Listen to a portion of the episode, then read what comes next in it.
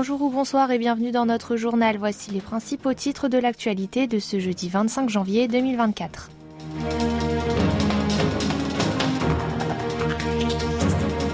Yoon Song-yeol reçoit le patron de la Banque mondiale. Washington réaffirme son engagement de défendre Séoul face à Pyongyang.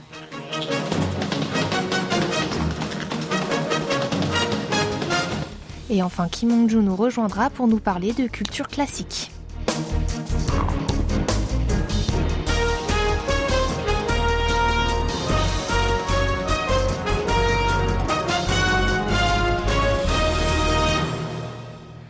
Yoon Song-yeol a reçu aujourd'hui le président de la Banque mondiale Ejay Banga, l'occasion pour le chef de l'État de promettre que son pays jouera un rôle à la hauteur de celui d'un État pivot mondial. Selon le président de la République, la Corée du Sud est sortie de la pauvreté et a pu développer son économie après avoir bénéficié de l'aide de la communauté internationale. Selon lui, c'est maintenant à son tour de contribuer à celle-ci. Yoon a alors promis l'augmentation de la participation de Séoul à l'aide publique au développement, l'APD. Dans le même temps, le dirigeant sud-coréen a salué les efforts de l'institution financière internationale pour relancer l'économie des pays en développement et pour œuvrer à la recherche des solutions aux défis mondiaux. Il a aussi affirmé qu'il était important d'établir une économie de marché pour lutter contre la corruption et pour assurer la concurrence loyale du secteur privé. En retour, le patron de la Banque mondiale s'est réjoui de l'engagement de Séoul à multiplier son APD et à valoriser les expériences de la Corée du Sud, un des pays les plus pauvres de la planète dans les années 1960, qui est désormais une nation prospère. À l'issue de l'entretien des deux hommes, le bureau présidentiel de Yongsan a annoncé que ceux-ci avaient aussi échangé sur la coopération en matière de nouvelles politiques de santé mentale de l'administration Yoon et de technologie numérique. Selon la présidence, Banga a déclaré s'attendre à ce que les entreprises sud-coréennes participent aussi à la reconstruction de l'Ukraine.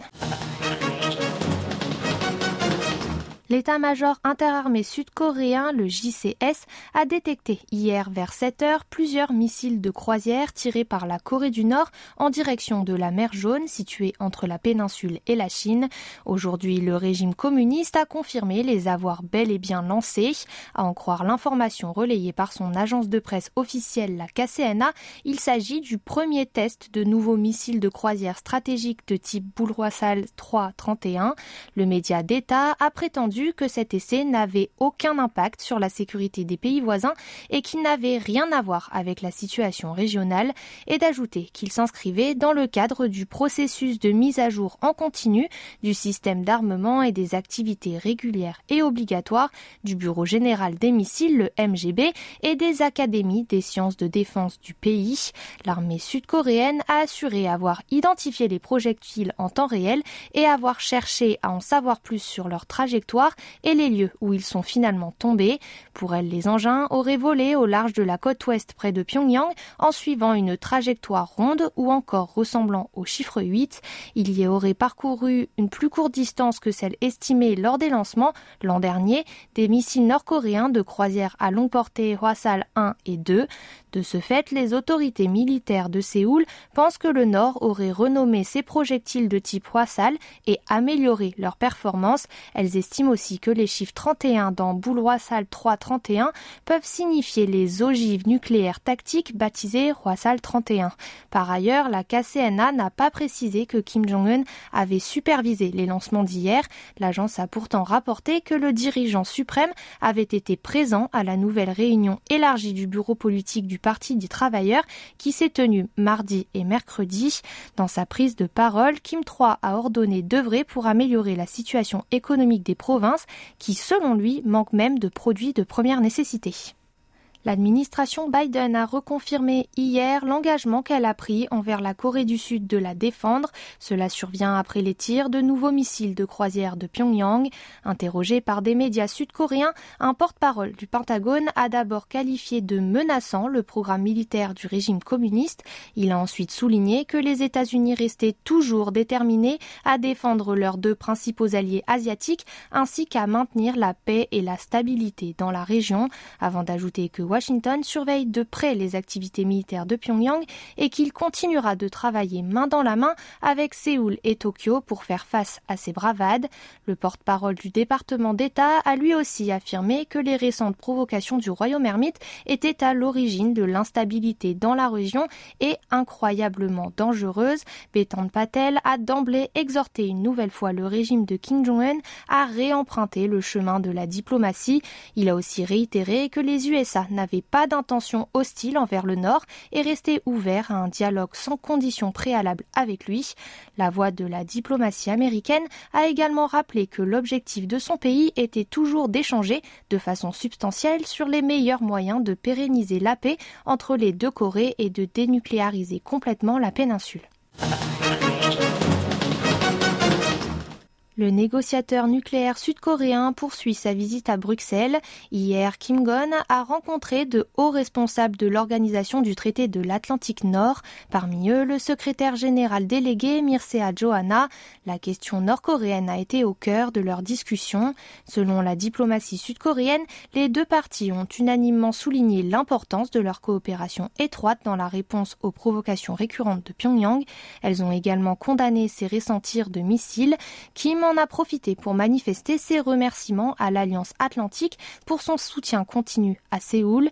Mardi, l'émissaire s'est exprimé devant le comité politique et de sécurité de l'Union européenne. Il est alors revenu sur le rapprochement qui s'opère entre Pyongyang et Moscou en le qualifiant de violation flagrante des résolutions du Conseil de sécurité de l'ONU. Selon lui, cela illustre bien le fait que la sécurité de l'Indo-Pacifique et celle de l'Europe sont indissociables. Le diplomate a d'emblée proposé de travailler en plus étroite coopération face aux menaces nord-coréennes. Vous êtes à l'écoute du journal en français sur KBS World Radio. Le président Yoon Song-yeol s'est engagé à résoudre les problèmes de circulation dans la région métropolitaine. Cela a eu lieu dans le cadre du sixième forum sur la vie quotidienne qui a eu lieu aujourd'hui. Il était axé sur le thème réduire les disparités de transport à 30 minutes de trajet domicile-travail. Yoon a déclaré qu'il finaliserait l'ouverture du GTX, le train express de la région métropolitaine, d'ici 2030 et a promis non seulement l'extension de ces itinéraires existants, mais aussi le lancement de nouvelles lignes. Selon lui, la ligne A sera prolongée jusqu'à Pyeongtaek, la ligne B jusqu'à Chuncheon et la ligne C vers le nord jusqu'à Dongducheon et vers le sud jusqu'à Chonan Asan. Le chef d'État a ensuite annoncé la création des nouvelles lignes GTX D E et F. De plus, il a expliqué qu'il les intégrerait d'abord dans le plan national du réseau ferroviaire et les mettrait en œuvre simultanément. Une fois que les lignes de la A à la F seront toutes terminées, il sera possible de se déplacer de la région métropolitaine au centre-ville de Séoul en seulement 30 minutes. Le président sud-coréen a aussi déclaré qu'il étendrait les chemins de fer express régionaux à une vitesse maximale de 180 km heure dans les quatre principales zones urbaines du pays Yoon a également promis de soutenir la construction souterraine des routes et des chemins de fer à l'intérieur des villes. À cette fin, la conversion en sous-sol des autoroutes Gyeongbu, Gyeongjin et de la ceinture périphérique métropolitaine débutera progressivement pendant son mandat et la loi spéciale récemment adoptée par le Parlement permettra d'élaborer immédiatement un plan global pour les chemins de fer. Une Sud-Coréenne a remporté un prix prestigieux de musique classique. Kim Mong-jun nous rejoint pour en parler. La compositrice sud-coréenne Jin Eun-suk a reçu le prix Ernst von Siemens, que certains considèrent comme le Nobel de la musique classique. Elle est la première asiatique à se voir décerner cette prestigieuse distinction. Cette récompense est attribuée par l'Académie bavaroise des beaux-arts d'Allemagne au nom de la fondation Ernst von Siemens. Dotée de 250 000 euros, elle distingue chaque année un artiste pour sa contribution à la culture de l'humanité. Ancienne élève de l'Université nationale de Séoul, Jin a perfectionné ses compétences à celles de musique de Hambourg et s'est imposée comme l'une des compositeurs de renommée internationale en 2004, en remportant alors le prix Gravemeyer pour un concerto pour violon.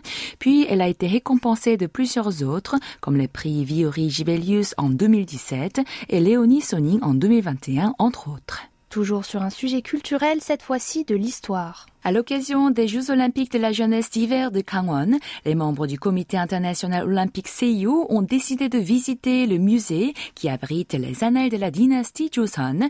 Ces documents historiques sont des trésors nationaux retraçant près de 500 ans de l'histoire de la Corée. Shin Jae-gun, l'un des conservateurs du musée, a expliqué qu'il est difficile de trouver un livre d'histoire qui retrace une longue période comme celle-ci, et ce même à l'échelle internationale. Les membres du comité se sont sont intéressés aux ouvrages narrant les conversations entre le roi et ses sujets. Ils ont été particulièrement passionnés par les histoires personnelles et quelque peu secrètes de la famille royale. Ils ont pu également observer une représentation numérique de Eige, des chroniques de rites, dépeindre en détail les événements royaux de la dynastie Joseon à l'encre et au pinceau.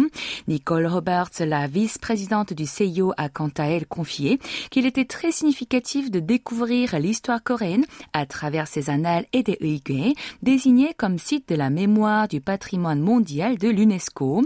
Il est exceptionnel que ces archives soient encore en bon état de conservation en 2024. Kim Young-mi, directrice du musée des annales nationales de la dynastie Joseon, explique alors que les politiciens, les universitaires ainsi que les différentes agences d'État ont travaillé dur pour ramener dans le pays ces trésors nationaux. Et pour terminer, avis aux fans de K-pop, les 2024 Billboard Woman in Music Awards ont eu lieu hier soir et il a été annoncé que New Jeans avait reçu le prix du groupe de l'année. Les Billboard Woman in Music Awards sont une cérémonie de reprise de prix qui sélectionne les meilleures actrices, créatrices, productrices ou encore dirigeantes qui ont eu un impact significatif sur l'industrie musicale tout au long de l'année. Lors de son édition 2023 déjà, Twice avait été sélectionné comme artiste révolutionnaire. La cérémonie officielle des prix aura lieu à Los Angeles le 6 mars. Il a d'ores et déjà été annoncé que les membres de New Jeans seront présentes afin de récupérer leur récompense en personne.